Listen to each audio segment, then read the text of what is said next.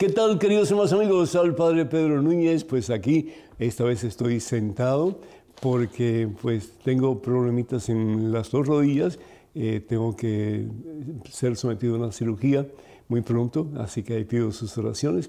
Pero tenemos en este día pues preguntas del pasado que creemos que les pueden ayudar mucho en su relación con el Señor y en su caminar con Cristo Jesús. Así que doy gracias por esta oportunidad, por este privilegio de poder compartir con ustedes la santa palabra de Dios. En este momento, hermano que me escuchas, hermana que me escuchas, en este programa Conozca Primero su Fe Católica, hacemos un alto en nuestro acelerado caminar diario y nos ponemos en presencia de Dios, hermano, hermana, vamos a orar. En el nombre del Padre, del Hijo, del Espíritu Santo, amén. Padre amantísimo, Padre bueno, Padre misericordioso, yo te alabo, te bendigo, te glorifico por el don de la vida, por el don de la fe, por el don de el poder caminar mano a mano en el camino de la victoria y de la vida que es Jesús, tu Hijo, nuestro Señor. Yo te pido, Señor, una unción especial para cada uno de tus hijos, de tus hijas, que en estos momentos está escuchando estas palabras. Bendice abundantemente a Él, Señor, bendice abundantemente a ella, Señor, y que puedan seguir creciendo en santidad ante tu presencia y ante el mundo entero. Yo te ruego, mi Dios, por todos los problemas que hay en el mundo, muchos de los cuales a consecuencia de la falta de tu presencia, Señor. Ayúdanos para que podamos cada día más y más poner a Jesucristo como centro y Señor de nuestra vida. Sabiendo, mi Dios, que el que tiene a Jesús lo tiene todo y nada le falta, porque con Dios todo se puede y todo se alcanza. Yo te pido, Señor, esa unción sobre cada uno de tus hijos, sobre cada uno de nosotros. Te pido muy especialmente por los papás y mamás que nos están escuchando. La vida en estos tiempos es muy difícil y no quiero ser pesimista de ninguna forma, pero así es, Señor.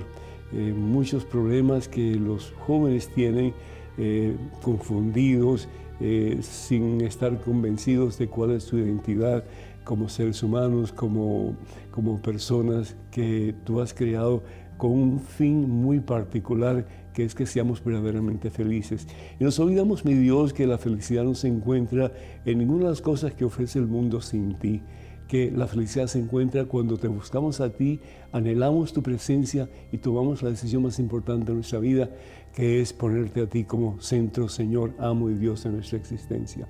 Yo te pido una bendición muy especial, mi Dios, para cada uno de tus hijos, de tus hijas en estos momentos, para sus seres queridos también, particularmente para los más jóvenes, Señor y pido, Señor, que este sea como que un nuevo comienzo en que de verdad pongamos a Jesucristo como Señor y dueño de nuestra vida, sabiendo que el que te tiene a ti, mi Dios, lo tiene todo y nada le falta, como bien decía Santa Teresa de Ávila. Un generoso Dios, con la plenitud de tu presencia, cólmanos, mi Señor, de tu santo gozo, de tu santa paz y de la felicidad que solamente en ti se puede encontrar. Que la bendición de Dios Todopoderoso esté con ustedes hoy siempre, Padre, Hijo y Espíritu Santo. Amén, bendito sea Dios. Y damos gracias a Dios, hermanos y hermanos, por tantos de ustedes que nos llaman con sus eh, peticiones de oración, ustedes que nos llaman con sus preguntas, con sus comentarios. Acuérdense que ustedes son los que hacen posible este programa. Doy gracias a Dios por los que en estos momentos me preparo para compartir con ustedes y pedirle a ustedes también que se unan en oración a este servidor para que podamos nosotros juntos pues orar por estas personas que en estos momentos tienen necesidades.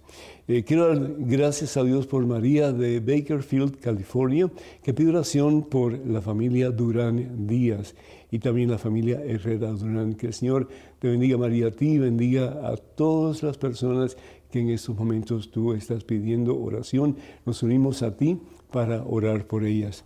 También Bucanero de Seattle, Washington, pide oración por su salud y por su hijo que está en la cárcel. Y qué duro debe ser, mi hijo, cuando un familiar tan cercano pues eh, se le priva de libertad. Pedimos que Él en estos momentos pues aprenda, que reconozca que el camino del mundo sin ti, Señor, no nos lleva a ninguna parte buena y que pues comencemos una vida nueva. ¿Y por qué no? En este preciso momento. Quiero dar gracias a Dios por Leticia de Lansing, Michigan, que pide oración por la familia Torres Melo y también por Fidel, Jesús, Ignacio y la familia Mendoza Cruz. Que Dios los bendiga a todos en superabundancia y que sigan buscando a Jesús con prioridad en sus vidas, sabiendo que el que busca encuentra. Doy gracias a Dios también por Fran Vallejos de León, Nicaragua. Eh, me bendice a mí, Frank, muchas bendiciones para ti y para tus seres queridos también. Muy agradecido por esa bendición que me envías. Yolanda de Bronx, New York, pide oración por su hijo Gilbert Andrew. Yolanda, muchas bendiciones para ti. Acuérdate que tú eres un faro para tu hijo, faro de luz, en medio de las tinieblas que él pueda experimentar en su vida. Acuérdate también que si tú amas a tu hijo, cuánto más lo amará el Señor y cuánto más querrá el Señor que Él esté en el camino de la verdad y de la vida, que es Jesucristo nuestro Salvador. Tenemos también por Carlos José Herrera Olivaria, de Venezuela.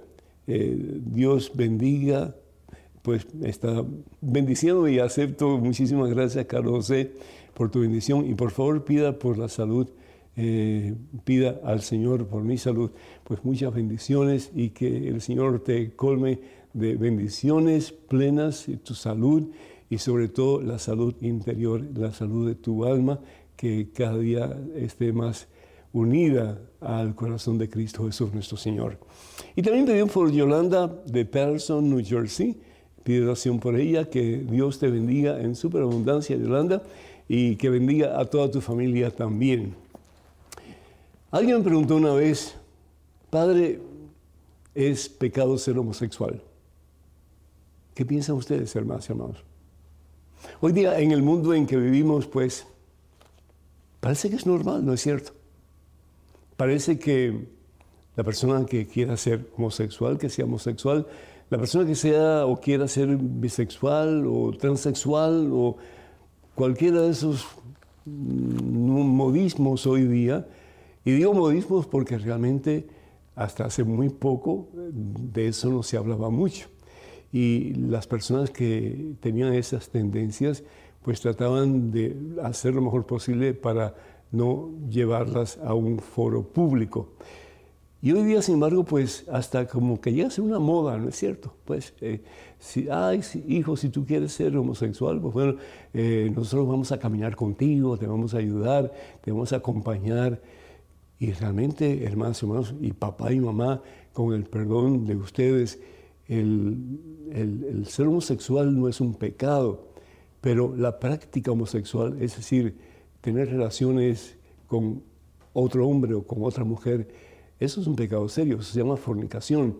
Y en la Biblia, en Gálatas capítulo 5, versículo 19, lo primero que habla la palabra de Dios es sobre la fornicación como un pecado muy serio. Y dice la palabra de Dios que personas que hacen estas cosas no podrán entrar en el reino de los cielos. Es decir, y no solamente estamos hablando en el caso de los homosexuales o bisexuales o de cualquier tipo de, situación, pero estamos hablando también de los heterosexuales. Hoy día es una epidemia horrible, es un bombardeo constante de, de parte sobre todo de los medios de comunicación para hacernos pensar que el tener relaciones sexuales a cualquier edad está bien. Que el, si hoy te gusta acostarte con un hombre y tú eres hombre, pues está bien. Si mañana te quieres acostar con una mujer, pues está bien. Si quieres acostarte con más de una persona, pues está bien. Y eso no es, no es de acuerdo a la voluntad de Dios, hermanos. La palabra de Dios bien claro nos dice en el libro de Génesis, en el capítulo 1, versículo 27, que Dios nos ha creado macho y hembra, es decir, varón y hembra o mujer y nos ha creado con dos fines particularmente importantes. El primero de ellos es que el hombre y la mujer se unan y se unan con la bendición de Dios. Así lo dice la palabra de Dios, se unan con la bendición de Dios. Y también pues no solamente para que tengan el placer de la relación sexual, que es tan hermoso porque se unen las dos personas en un solo ser, se donan el uno al otro en esa relación íntima que es la relación matrimonial pero también se abren a la posibilidad de la vida, se abren a la posibilidad de la vida.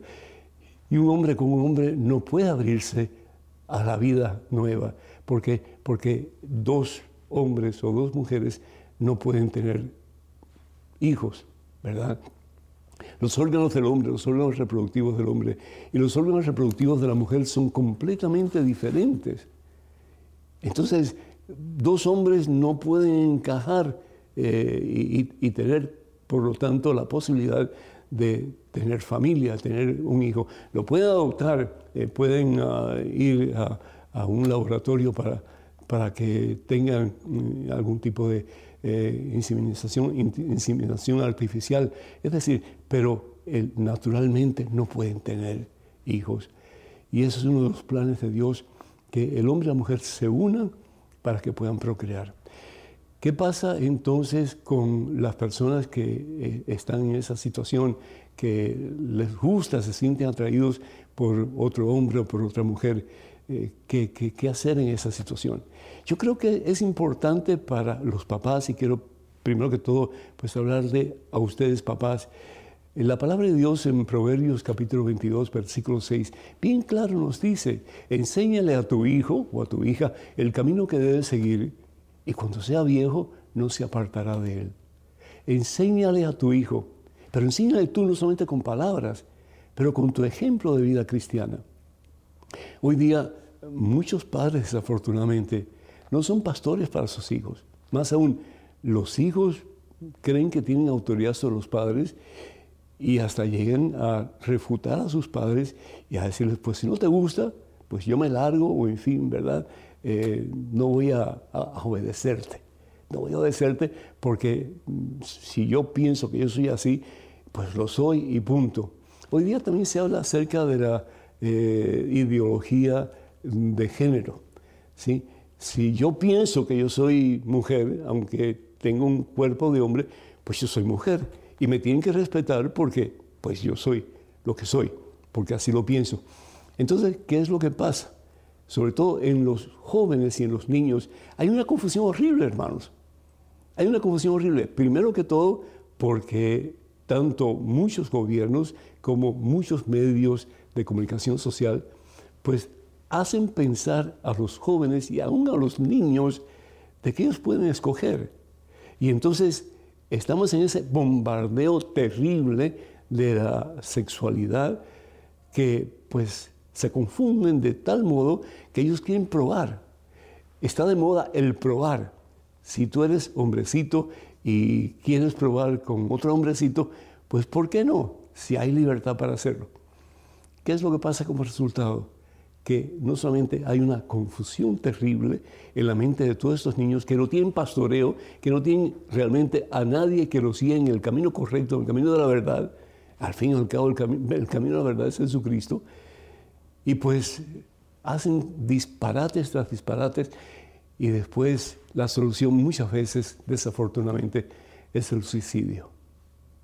Y le echan la culpa a los padres de que ellos no permitieron o no quisieron o no estaban de acuerdo con que ellos hicieran lo que ellos quisieran hacer con su propia sexualidad. Y después un sentimiento de culpabilidad terrible para los padres porque pensaron o han pensado o piensan que si el hijo muere a consecuencia de un suicidio, suicidio que es culpa de ellos. Entonces, entre los medios de comunicación y, desafortunadamente, los medios de comunicación lo que tratan es de vender su producto. ¿Y cómo se vende el producto? Siendo sensacionalista, eh, usando la prensa amarilla. ¿Y cuál es la prensa amarilla? Pues eso de, tratar de meterte en las emociones de las personas y de que la persona pueda reaccionar a eso que tú le estás diciendo, o para bien o para mal. Pero llega un momento en que el bombardeo es tan grande, hermanas y hermanos, que se piensa que es normal.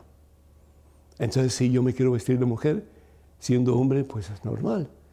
Si la mujer se quiere vestir de hombre, pues es normal también. Si la mujer, eh, es decir, opta por tener la banderita de, los homosexuales en la puerta de su casa, pues está bien. Yo recuerdo, no hace mucho tiempo atrás, yo fui a una tienda, un supermercado grande, de los Estados Unidos. Y no solamente vendían cosas de comida, pero también ropas, etc. Unas carteritas para niños pequeñitos. Unas carteritas para niños pequeñitos con los colores de los homosexuales. Y ¿cómo es posible? ¿Cómo es posible que haya mercado para ese tipo de, de, cosas tan degradantes para la dignidad del ser humano? ¿Cómo es posible que hayan padres y hayan madres que le compren estas carteritas a sus hijos pequeños sabiendo que lo que están haciendo es desvirtuando la dignidad de esos hijos de ellos y los, están haciendo caer en situaciones que realmente ellos ni saben lo que están haciendo ni lo que se espera. ¿Cómo es posible, por ejemplo, que en, los sistemas escolares, y hablo de Estados Unidos en particular, que se esté tratando de poner eh, como ley de que los maestros no pueden decir a sus padres si sus hijos tienen el deseo de ser transexuales o no. Más aún, se les ayuda se les ayuda para que puedan lograr sus deseos y objetivos. ¿Y cómo se les ayuda? Pues llevándolos a médicos que lo que van a tratar de hacer es estirpar de ellos lo que sobra según su deseo y poner en ellos lo que supuestamente quieren tener para ser del otro sexo. Pero eso requiere un montón de hormonas. Eso requiere también un montón de, de cambios. Y esos cambios, hermanas y hermanos, y esa cantidad de medicina que tienen que tomar constantemente por el resto de su vida, no solamente afecta su físico, pero afecta también pues su espiritualidad y afecta también su mm, estado psicológico. Y por eso hay tantos niños que después quieren volver a hacer lo que eran antes y ya no pueden, ya no pueden. Como un niño, como una criatura de 6, 7, 8, 9, 10 años, puede tomar decisión sobre su cuerpo sin pensar qué es lo que va a acontecer en un futuro y cuáles van a ser las consecuencias. Pero bueno, hay que darle libertad a las criaturas, ellos tienen que hacer lo que ellos quieren. No, ellos están haciendo lo que ellos quieren, ellos están siendo influenciados por los medios de comunicación y están siendo influenciados por lo que el gobierno piensa que es correcto para la gente, porque de esa forma los controlan mucho mejor. Tengamos mucho cuidado, hermanos. Tengamos mucho cuidado, hermanos. Tengamos mucho cuidado porque Satanás está tratando de destruir la obra de Dios. Y la obra de Dios eres tú, es tu familia, son tus hijos y soy yo también. Y el Señor quiere que seamos felices, pero no felices de acuerdo al pensar del mundo, que nos subyuga, nos aplasta la dignidad y nos mata. Porque al fin y al cabo el pecado, su consecuencia es siempre la muerte. Que tú y yo tratemos por todos los medios de ayudar a todos los que podamos a dejar esas confusiones que tienen que el mismo mundo sin Dios les ha ofrecido. Y que de verdad comencemos a ayudar a pastorear, a enseñar y particularmente a los que vienen detrás de nosotros. Para que ellos con una conciencia bien clara y con unos pues puntos bien definidos puedan comenzar a vivir no según el mundo sin Dios, pero según Dios que ha creado el mundo. Que el Señor pues les ayude a reflexionar, que el Señor les ayude a comprender de que la homosexualidad no es de Dios. Dios no se equivoca. Eso de decir que yo estoy preso en un cuerpo de, niño o de niña, o de hombre o de mujer, eso es, eso es ilógico, no tiene sentido. El pecado entra por tres medios entra por el medio ancestral. Alguien en mi familia fue así, yo soy así. ¿Por qué? Porque de alguna forma todo lo que se hace tiene una repercusión en el futuro. ¿sí? La otra es el ambiente y el ambiente está podrido, hermanos. Está podrido. Y como cristianos estamos llamados a cambiar el ambiente, llevarlo a la presencia de Dios para que un día toda rodilla se doble al nombre de Jesús y toda lengua proclame que Jesús es el Señor. Y tercero es la decisión propia. Hay muchos, particularmente niños, que se dejan influenciar por otros y caen desafortunadamente en el vacío de el ser totalmente eh, inseguros en su, en su ser y muchos de ellos desafortunadamente terminan quitándose la vida.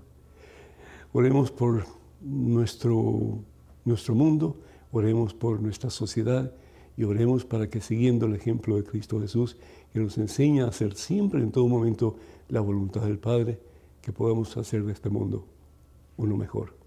Que el Señor nos conceda la sabiduría para vivir cada día más y más sometidos a ese que por amor lo dio todo en una cruz, en el Calvario. Amén. Vamos en estos momentos a tener una pausa. Eh, regresamos en cuestión de momentos, así que por favor quédense con nosotros.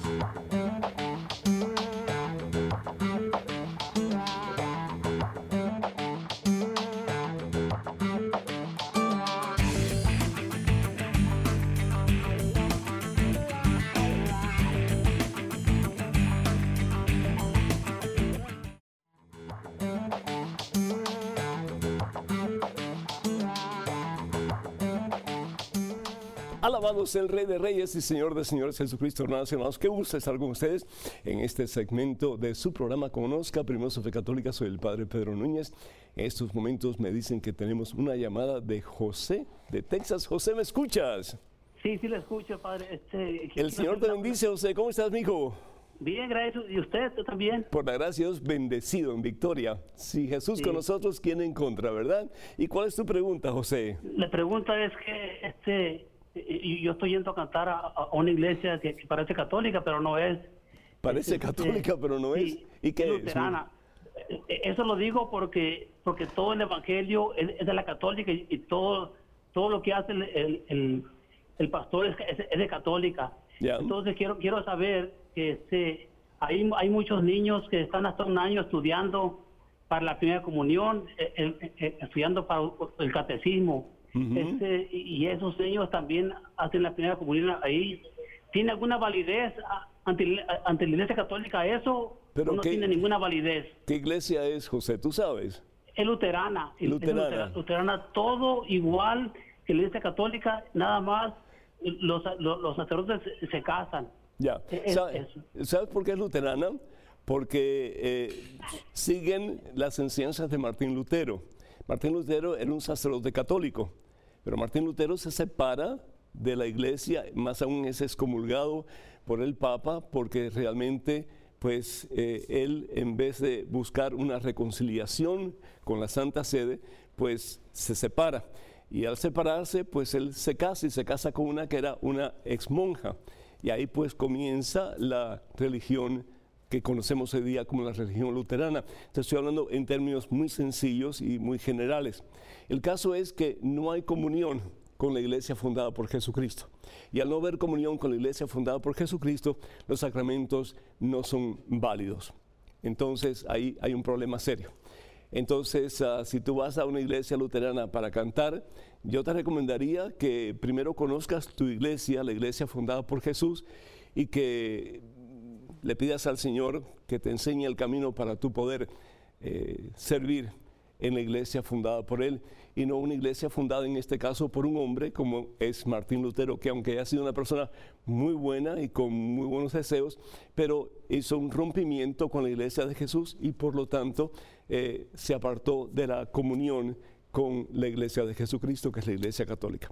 Así que pues ahí te dejo esa, esa, esa posibilidad de regresar a la iglesia del Señor. En este momento es un correo electrónico. Una pregunta, adelante por favor. Padre Pedro, ¿por qué los evangélicos dicen que no es correcto confesarse con los sacerdotes? Yo soy católico y creo en los sacerdotes, pero me gustaría oír sus comentarios. Saludos y bendiciones. Julio César, Nicaragua. Julio César, e, e, ese es el problema, ¿ves? Como cada cual pues piensa de una forma diferente y cada cual quiere actuar de una forma diferente. Y Dios no es un montón de, de formas diferentes de actuar ni tiene un montón de diferentes teologías ni de enseñanzas. Dios es uno y tiene una sola enseñanza. Y por eso funda una sola iglesia y la funda sobre eh, Pedro y los demás apóstoles, Evangelio según San Mateo capítulo 16, versículo 18. Y es en el versículo 19 en que Jesús le dice a Pedro lo siguiente, fíjense, le dice, lo que atas en la tierra, le dice primero a Pedro, ¿por qué? Porque él va a ser el vicario de Jesucristo, es decir, el asistente por excelencia de Jesús el primer papa. Lo que haces en la tierra será atado en el cielo y lo que desates en la tierra será desatado en el cielo. Le da esa autoridad. La autoridad de Jesús se la pasa a Pedro. ¿Para qué? Para que él perdone pecados o para que él ate pecados. Y los pecados que ate Pedro serán atados en el cielo y los que él desate serán desatados en el cielo. Después hace lo mismo. El día de su resurrección, en el Evangelio según San Juan, en el capítulo 20 nos dice la palabra de Dios que Jesús se presenta a sus discípulos, aquellos apóstoles, con excepción de Judas, claro, porque se había matado, que estaban reunidos en el aposento alto a puertas cerradas por miedo a los judíos. ¿Y qué es lo que les dice? Les dice, reciban Espíritu Santo. A quienes ustedes perdonen sus pecados, quedarán perdonados. Y a quienes ustedes no liberen de sus pecados, quedarán atados. Entonces ya no solamente le da esa autoridad a Pedro, sino que le da esa autoridad a los demás apóstoles que van a ser los primeros obispos de la iglesia. Entonces, no tienes que creer en el sacerdote, pero sí tienes que creer en el acto salvífico de Jesús que le da autoridad a los sacerdotes para que aten o para que desaten. Entonces, ¿por qué desafortunadamente los hermanos evangélicos no creen? Porque no conocen bien la Biblia con todo dolor de mi alma. Es decir, no tienen, no tienen historia, no tienen tradición. ¿Y por qué no tienen historia y no tienen tradición? Entonces ellos simplemente pues dicen, ah, no, pues eso es un símbolo. Ah, no, pues eso realmente, Jesús no quiso decir eso con eso. Sí, sí, porque desde muy temprana edad en la iglesia de Jesucristo, la iglesia católica, ¿sí? El sacramento de la confesión, el sacramento de la absolución, el sacramento de la penitencia, el sacramento de la reconciliación ha sido parte importante de la espiritualidad del pueblo cristiano. Así que tengamos mucho cuidado a quién le escuchamos, a quién le oímos, porque estamos jugando al fin y al cabo, hermanas y hermanos, con nuestra propia salvación. Tenemos en estos momentos otro correo electrónico, otra pregunta. Adelante, por favor. Padre Pedro, tengo 17 años y estoy leyendo la Biblia. ¿Por qué en el Antiguo Testamento las mujeres que no podían tener hijos eran despreciadas o cuando tenían una enfermedad nadie se les podía acercar? Estoy confundida. Gracias, Silvia. Silvia, porque la mujer, la palabra mujer en, el Antiguo Testamento equivale a ser mamá. Por eso Jesús le dice a María en el Evangelio según San Juan capítulo 2, mujer, mi hora no ha llegado todavía en las bodas de Caná. No le llama madre, sino que dice mujer, porque María es la nueva madre de la humanidad. Si bien es cierto que Eva fue la primera madre de la humanidad, María es la segunda y nueva madre de la humanidad. Si bien es cierto que a través de la primera entra el pecado en el mundo y la muerte, a través de la segunda entra la vida y la salvación que es Jesucristo. Entonces, para el judío, la mujer era muy importante sobre todo porque es la que podía tener hijos, la que podía dar descendencia a su esposo. Y para el hombre el tener descendencia era muy importante porque eso quería decir que su vida en alguna forma iba a continuar en sus hijos, sus nietos, etc. En el caso, por ejemplo, de Sara, la esposa de Abraham, que no puede tener hijos, y sin embargo Dios había prometido a Abraham una descendencia tan numerosa como las estrellas del firmamento y como las arenas del mar. ¿Y qué es lo que hace Sara? Para ayudar un poquito a Dios, ¿eh? Por falta de fe, pues le dice que tenga relaciones con Agar, su esclava egipcia. ¿Y qué es lo que sucede entonces? Agar concibe y tiene un hijo que se llama Ismael, Génesis capítulo 16, versículo 15. Entonces, eh, de nuevo, la mujer que no era fértil, la mujer que no podía tener hijos, se consideraba desafortunadamente en aquellos tiempos una maldición de Dios cosa que no es cierto, ¿verdad? Pero así se consideraba. Por lo tanto, la mujer equivalía a ser madre y traer descendencia al mundo. En el caso de la impureza, la palabra de Dios en el libro de Levíticos capítulo 3, versículo 17, nos habla que tanto la grasa como la sangre pertenecen a Dios. ¿Y qué es lo que quiere decir esto? Pues quiere decir que cuando no hay grasa en un cuerpo y cuando no hay sangre en un cuerpo, pues el cuerpo está muerto. Entonces el que da la vida, al fin y al cabo, es Dios. ¿Quiere decir que no se puede utilizar ni grasa ni sangre? Por supuesto que sí. Jesús habla en el Evangelio según San Juan capítulo 6 de la importancia de beber su sangre para poder tener vida plena en él. Sin embargo, los judíos pensaban que el derramamiento de sangre se consideraba la persona impura. Y por eso es que en el libro de Levítico capítulo 14, versículo 19, habla acerca de la mujer cuando tiene ah, una regla y entonces hay un derramamiento de sangre, esa mujer queda impura por varios días. También en Levítico capítulo 12, versículos del 1 al 9, habla de la mujer cuando eh, da luz un hijo o da luz, luz una hija. Entonces hay un derramamiento de sangre y esa mujer tiene que pasar un tiempo como que limpiándose, preparándose para poder experimentar la purificación que al fin y al cabo viene de Dios. Por eso vemos como María Santísima va con José al templo a llevar dos tortolitas. ¿Por qué?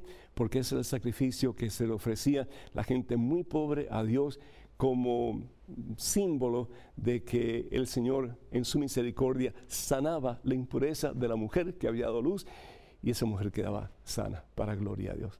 Algo muy bonito. Una, una enseñanza también muy interesante porque a la mujer considerarse impura, de acuerdo al libro Levítico, eso quería decir que el hombre no la podía tocar. Y al hombre no poderla tocar cuando la mujer daba luz, pues era muy bueno para la mujer porque podía descansar. Bendito sea Dios. Tenemos en este momento un correo electrónico. Adelante con la pregunta, por favor. Padre Pedro, miro su programa con mi mamá Carmen y aprendemos más de nuestra fe. Le pido por favor rece por mi mamá y mi tía que tienen problemas de salud quisiera que me dé un pasaje de la Biblia a leer y reflexionar. Estoy pasando por un tema laboral complicado y quisiera unas palabras de aliento suyas. Leandro de la colonia Ayuí, departamento Concordia, Entre Ríos, Argentina.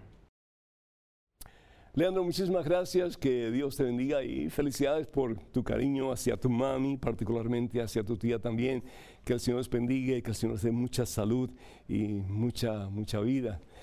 Eh, hay tantos pasajes tan hermosos en la Santa Biblia que nosotros pudiéramos como que internalizar eh, está el Señor es mi pastor, nada de falta, en, en, el Salmo 23, versículo 1, está el Salmo 27, versículo 1, el Señor es mi luz, mi salvación, a quien temeré, refugio mi vida es el Señor, ante quien podré temblar, y tantos otros, ¿no es cierto? Que podemos como que hacerlos nuestros y meditar sobre ellos todos los días, pero yo quiero darte un pasaje que creo que este te puede ayudar bastante.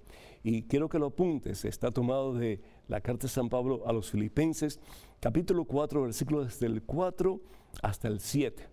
De nuevo, carta de San Pablo a los filipenses, capítulo 4, versículos del 4 hasta, yo diría, hasta el, hasta el 7. Dice así, el Señor está cerca, Leandro, el Señor está contigo. Más aún, está más cerca de ti que lo que tú estás de ti mismo. Por eso dice la palabra, ¿verdad? Comienza diciendo, estén siempre alegres en el Señor. Se los repito, estén alegres y tengan un buen trato con todos. Y San Pablo está escribiendo desde la cárcel, ya preparándose para morir en martirio por amor a Cristo. Dice, el Señor está cerca, no se inquieten por nada, no te inquietes por nada. Tú haz el 100% de lo que puedas, pero no te inquietes, Leandro, porque al inquietarte, eh, el maligno te roba la paz y no solamente te roba la paz a ti, pero tú te conviertes en portador de ansiedad para tu mamá, para tu tía y para otras personas.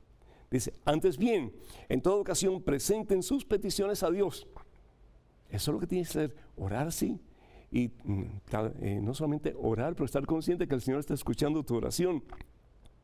Y junten la acción de gracias a la súplica. ¿Por qué la acción de gracias? Porque creemos que el Señor no solamente escucha, pero Él responde. Y Él va a responder en formas más maravillosas de lo que tú puedes pensar o imaginar. Y entonces, Leandro, dice la palabra de Dios, la paz de Dios, la paz de Dios, en medio de tus peores tempestades, en medio de tus peores conflictos, en medio de tus más horribles tribulaciones, la paz de Dios, que es mayor de lo que se puede imaginar, te guardará tu corazón y tus pensamientos en Cristo Jesús. Es decir, nada te turbe, como decía Santa Teresa de Ávila, nada te espante. La paciencia todo lo alcanza. Poner la fe en Dios, porque quien a Dios tiene, nada le falta, solo Dios basta. Que tú escuches la palabra de Dios a través de este pasaje que te está diciendo, estás en mis manos santas y poderosas, Leandro, yo estoy contigo.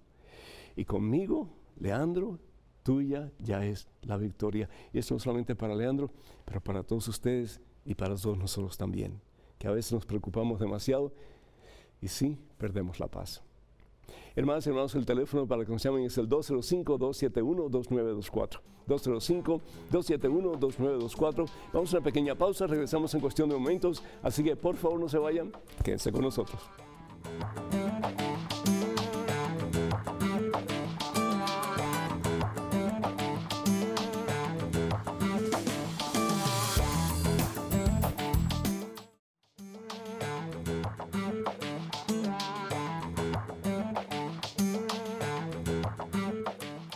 Alabado sea el Señor Jesús, hermanos y hermanos, bienvenidos a este segmento de su programa.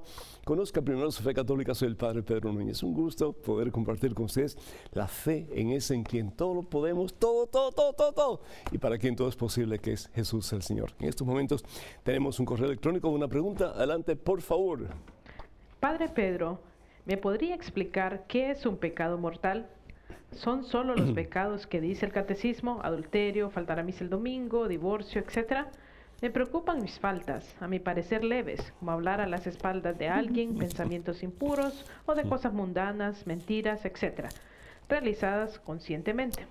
Me preocupa comulgar dignamente, así como no privarme de ella cuando me siento indigna. Pero estoy en gracia. ¿Me podría aclarar estas dudas? Muchas gracias y, que Dios lo bendiga. Rocío. Rocío, ante todo, hablarme a la otra persona es un pecado serio. Es un pecado serio porque estás dando muerte a la reputación de una persona. ¿Y quién eres tú o quién soy yo para juzgar a nadie? Solamente el Señor. Por lo tanto, el Señor Jesús en el Evangelio según San Mateo capítulo 7 versículos 1 en adelante nos dice, hipócritas, primero sáquense ustedes la viga que tienen sus ojos antes de sacar la pelusa del ojo del hermano o de la hermana. Entonces, cuidado con pensar que el hablar mal de otra persona, aunque sea en forma mm, no muy destructiva, pero es decir, si le quieres decir algo a alguien, díselo en su cara. Y con la esperanza de que pueda recapacitar. Evangelio según San Mateo capítulo 18, eso se llama corrección fraterna. Pero si vas a hablar mal de alguien, el Señor te va a decir, ¿y quién te ha puesto a ti como juez? O como árbitro entre tus hermanos y Dios. ¿Mm? ¿No? Acuérdate también que cuando uno habla mal de alguien, eh, el pecado, aunque uno vaya a la confesión, no puede ser absuelto. Es decir, uno tiene que enmendar el buen nombre de la persona para que ese pecado pueda recibir o la persona puede recibir absolución de esa falta. ¿Qué es un pecado mortal? Es cuando yo estoy consciente de que estoy haciendo algo malo, que estoy haciendo algo en contra de la voluntad de Dios, que estoy ofendiendo a Dios y ofendiendo a Dios, ofendiendo al prójimo. Y con todo y eso lo hago, pleno consentimiento. Así que pleno conocimiento y pleno consentimiento de que lo que estoy haciendo está mal hecho, va en contra de la voluntad de Dios. ¿Y qué sucede como resultado? Mi alma, mi relación con Dios muere. Por eso se llama mortal, porque muere esa relación con Dios. Le doy la espalda a Dios. El venial es también una falta, pero una falta que da muerte a mi relación con Dios. Daña mi relación con Dios, pero no da muerte a mi relación con Dios. Eh, por ejemplo, si queremos saber cuáles son los pecados que dañan mi relación con Dios al punto de matar mi relación con Dios, podemos ir a Gálatas capítulo 5 versículos del 19 en adelante. Yo diría, dice, es fácil reconocer lo que proviene de la carne, ¿sí? Eh, eh, lo que eh, San Pablo está hablando de la carne en términos lo que viene del mal, es decir, del mismo Satanás, que utiliza el mundo, utiliza la carne, es decir, mi propio ser y él mismo pues utiliza su propio medio para apartarnos de Dios. es fácil ver lo que proviene de la carne y habla fornicación, impureza, vergüenza, culto a los ídolos, hechicería, odio, ira, violencia, celos, furores, ambiciones, divisiones, sectarismos, envidias, borracheras y sigue diciendo un montón de cosas más, ¿cierto? Entonces Sería bueno que repasáramos esa lista y nos preguntáramos si realmente estamos haciendo algo que va en contra de la voluntad de Dios y si lo estamos haciendo con pleno conocimiento de que es malo lo que estamos haciendo y con pleno consentimiento, es decir, estamos consintiendo que a pesar de que sabemos que es malo, lo seguimos haciendo. La diferencia entre el pecado mortal y el pecado venial, por ejemplo, se habla así en términos generales. Pecado mortal es cuando una persona eh, tiene una meta, que es la meta de Dios, ¿verdad? Y va caminando hacia esa meta, pero de pronto toma la decisión de dar la espalda a esa meta e ir en contra de esa meta. Ese es el pecado mortal. Le damos la espalda a Dios. El pecado venial es cuando vamos hacia una meta, pero ahí nos tardamos y la pereza de no orar como deberíamos de orar y la pereza de no ir a misa todos los días, eh, como deberíamos de ir a misa todos los días y la pereza de no hacer por otros lo que sabemos que pudiéramos hacer, eh, aunque sean cosas pequeñas tal vez. Todo eso como que nos hace ser lentos en nuestro camino de santidad, en nuestro camino hacia la meta, que al fin y al cabo es unión con Cristo Jesús. Espero que esto te haya ayudado un poquito, por lo menos eh, que te haya aclarado esa duda entre el pecado mortal y el pecado venial. Tenemos en estos momentos un correo electrónico, una pregunta, adelante por favor. Hola, sacerdote. Si Jesús ordenó a amar a nuestros enemigos y no ordenó matar a los que se opusieran al sistema religioso católico, ¿por qué el Papa asesino Gregorio IX creó la Inquisición? Espero me conteste. Selvin Pérez, El Salvador. Muchísimas gracias, Nico. Pues ah, yo creo que tú con tu actitud estás un poquito como que em, tratando de, matar la fe en algunas personas. Es decir, si realmente nosotros fuéramos eh, a, hablar de una actitud con amor, pues en vez de estar con esa actitud de, pelear o de, echar hacia abajo, ¿verdad? en este caso la obra de Jesucristo, estaríamos tratando de entender un poquito mejor. Y es un problema que de nuevo, con todo respeto, muchos evangélicos tienen, no conocen la Biblia, no conocen la historia de la iglesia y por lo tanto agarran así de aquí y de allá y sobre todo las cosas malas para, empañar la imagen de la iglesia de Jesucristo. Mira, em, eh, la historia de la humanidad está llena de personas que han matado a otros supuestamente por defender la causa de Dios. Sí, por defender la causa de Dios. Si vamos, por ejemplo, a Josué, en el capítulo 6, versículo 21, cuando las murallas de Jericó caen, ¿qué pasó? ¿Qué pasó? Fíjense, ¿qué dice la palabra de Dios al respecto? Josué, un hombre de Dios, un hombre que actúa en el nombre de Dios, un hombre que llevó al pueblo a la tierra prometida, dice la palabra de Dios. El pueblo lanzó entonces grito de guerra y resonó la trompeta. Apenas oyó el pueblo el sonido de la trompeta, lanzó el gran grito de guerra y las murallas se derrumbaron. Fíjate entonces, versículo 21. Se masacró a todos los que vivían en la ciudad, a todos, hombres, mujeres, niños y viejos, incluso a los bueyes, corderos y burros. No quedó nada. Y todo el nombre del Señor.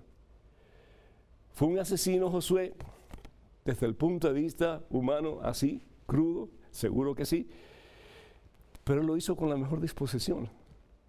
Estaba haciendo mal, seguro, pero al mismo tiempo él sentía en su corazón que lo que él estaba haciendo era defendiendo la causa de Dios. Y estaba peleando realmente, pensaba él, contra el enemigo que es Satanás. Jueces capítulo 16, versículo 29 al 30. Un gran juez que el mismo Dios escoge para que sea juez de su pueblo. Samson, lo conocemos, ¿verdad? Vamos al, vamos al, libro de jueces, vamos al, capítulo 16, versículo 29 y 30. Y la palabra de Dios dice, ya Sansón le habían sacado los ojos para burlarse de él.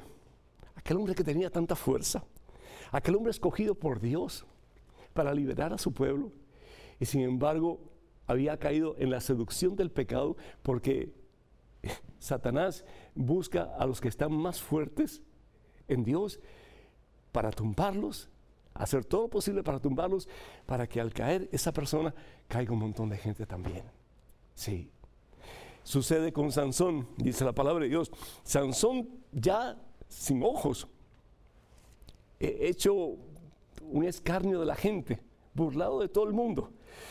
Está en este templo donde se celebraban pues diferentes fiestas y demás. Él está entre dos columnas y pide a Dios que le dé fuerza una vez más. Ya su fuerza se le había acabado porque le habían cortado el cabello. Y dice la palabra de Dios que se estiró con todas sus fuerzas y se derrumbó el templo. Y los que arrastró consigo la muerte fueron más numerosos que aquellos a los que había dado muerte durante toda su vida. En nombre de Dios. Claro que está mal matar, aunque sea una persona. Y desafortunadamente la mentalidad que se ha tenido por mucho tiempo es que matar en el nombre del Señor para que se acabe el mal está bien. Pero bien sabemos que violencia engendra violencia, ¿no es cierto? Y esa es la actitud de muchos musulmanes hoy día. Matar en el nombre del Señor, matar en el nombre de Alá, para exterminar todos infieles y para que la religión pura de los musulmanes pues pueda establecerse en la tierra. Y eso está mal. Y al fin y al cabo eh, tenemos que aprender de las lecciones del pasado y reconocer que el que tiene al fin y al cabo la respuesta para todas nuestras necesidades y el que quiere la paz y la unidad entre los seres humanos y ya no más división, ya no más sectarismo, ya no más decir tú estás mal y yo estoy bien. No, vamos a trabajar juntos por el bien común. Ese es Jesucristo. Padre, que todos sean unos como tú, que sean uno como tú y yo somos uno. Evangelio según San Juan, capítulo 17, versículo 21. Entonces, Padre, entonces, cuando dejemos ya de apuntar el dedo unos a los otros, de lastimarnos, de despreciarnos y de, en vez de implementar el amor, implementar el odio y el desprecio y la violencia y las críticas malsanas, cuando comencemos a vivir el amor, entonces se establecerá definitivamente el reino de Dios entre nosotros. Por eso tenemos que trabajar, por un mundo mejor y por un mundo que le podamos dejar a los que vienen detrás de nosotros, donde haya realmente paz y unidad en el amor de Dios. Tenemos en estos momentos un correo electrónico. Adelante, por favor. Padre Pedro, Dios le bendiga. Quisiera saber si es pecado comulgar cuando una persona soltera permite que su expareja le bese intensamente. Vanessa, desde Santo Domingo, República Dominicana. Vanessa, ¿y qué esperas cuando una persona te besa intensamente, sea quien sea? Es decir, eh, te apasionas por dentro, mujer. Eh, la boca está llena de nervios que te hacen sensible al placer. Mm, de la sexualidad. ¿Por qué la gente comienza besándose la boca? Muchas veces así sucede antes de pues tener relaciones sexuales. Porque en la boca, como dije anteriormente, pues hay muchos sensores que ayudan a la persona a prepararse para la relación íntima del sexo. ¿Qué tú esperas entonces? Primero que todo, te dejaste usar por esta persona. Te dejaste llevar por las pasiones contrarias a la voluntad de Dios.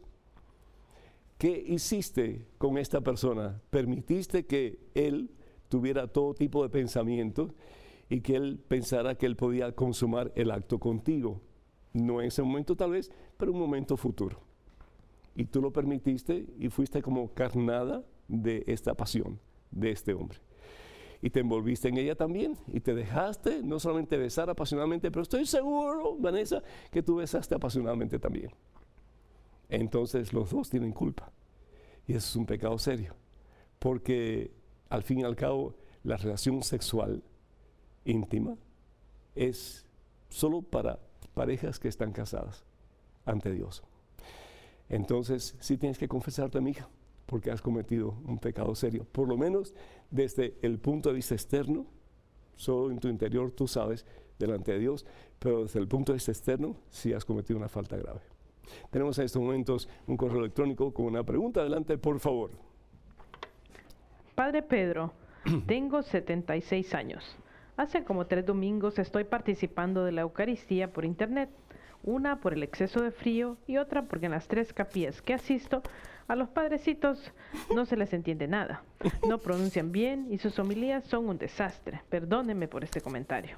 Antes iba, pero dista mucho de mi casa. Claro que esto no es pretexto, pero quiero saber si está bien que lo haga. Hermana Wilma Norato, OCDS. Hermana, no hay excusa. Yo tengo 70 años y aquí estoy. Sí, así que, es decir, Dios provee. Y si realmente usted quiere, usted pues puede ir a la Santa Eucaristía y recibir muchísimo. Hermana, usted sabe bien que cuando nosotros vamos a la Santa Misa, primero que todo, eh, hacemos presente nuestra fe ante el pueblo que está junto con nosotros. Y recibimos la fe de ellos, la compartimos con ellos. Es decir, la importancia de dar testimonio público de la fe. Eso es básico, porque al dar testimonio público de la fe, mi fe crece. la otra cosa es la importancia de escuchar la palabra de Dios, como dice San Pablo en su carta a los romanos, capítulo 10, versículo 17. Es a través de la escucha la palabra que entra la fe en el corazón del ser humano. Pero tengo que escucharla como si fuera para mí y ver qué es lo que el Señor me dice. Usted dice que los padrecitos hablan muy mal. Caramba, hermana, pues hable con alguno de ellos. La corrección fraterna es muy importante. Evangelio según San Mateo, capítulo 18, versículo 15. Y dígale, padrecito, en el nombre del Señor Jesús, pues póngase las pilas, ¿verdad? Eso yo lo hice una vez en Madrid, España, cuando estaba con mis, con mis padres. El padre se enojó tremendamente, pero dije, Señor, misión cumplida, yo hice lo que tenía que hacer y bueno, pues ahora depende de él. Usted también hágalo, no tenga pena, no tenga miedo, va a ver cómo el Señor actúa en ese hermano sacerdote y le va a ayudar muchísimo para que él pueda pues hacer algo mejor con sus homilías. Y así, queridos hermanos amigos, vamos dando conclusión al programa de hoy que esperamos haya sido de agrado para ustedes y hemos tratado de recopilar algunas preguntas y respuestas que creemos pues pueden beneficiarlos en su caminar con el Señor Jesús. Les recordamos que tenemos mucho material disponible para ustedes en español en el catálogo religioso de WTN, los libros de Madre Angélica que han sido traducidos al español y también los libros de este servidor están a la disposición de ustedes.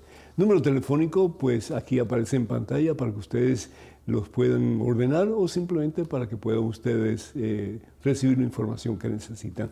También quiero recordarles, hermanos y hermanos, que este próximo sábado, 24 de junio, estaré con el favor de Dios en Fort Myers, Florida. Fort Myers, Florida, en un día con María. Qué bonito, ¿no? Un día con María en la Iglesia Católica Santa Cecilia. Para más información, por favor, llamar al número telefónico 786 230-4270. Repito, el, número para llamar para más información sobre Un Día con María es el 786-240, perdón, 230-4270. Y pues ojalá que tengamos un tiempo para preguntas y respuestas. Hay muchas eh, inquietudes, me imagino yo, acerca de nuestra relación como católicos con María Santísima y yo estoy seguro que ustedes tienen alguna pregunta que quisieran hacer. Así que ojalá que tengamos tiempo, no solamente para escuchar la palabra de Dios en prédicas, pero también para hacer preguntas que les interesen a ustedes una respuesta. Y quiero invitarles de nuevo para que pongamos a Jesús como centro y Señor de nuestra vida. Eh, el que tiene a Jesús como centro y Señor, el que respira la presencia de Jesús, se le nota, hermano, hermana, se le nota. Y los jóvenes sobre todo buscan transparencia, buscan personas que realmente no solamente hablen de Dios, pero que se les note que están enamorados de Jesucristo en el mejor sentido de la palabra. Que ustedes a través de una relación cada día más íntima con Jesús eh, cambien muchos de estos medios esclavizantes y medios que desafortunadamente aplastan nuestra dignidad y nos apartan de Dios y también nos apartan del propósito de Dios para nosotros, que es la verdadera felicidad. Que el Señor vaya detrás de ustedes para que les proteja, delante de ustedes para que les guíe y sobre ustedes para que les bendiga hoy siempre y a través de ustedes bendiga a todos los miembros de sus familias. En el nombre del Padre, del Hijo del Espíritu Santo. Amén, hermana y hermano, vayan con Dios. Dios siempre irá con ustedes. Que pasen un día muy feliz y hasta la próxima. Dios mediante.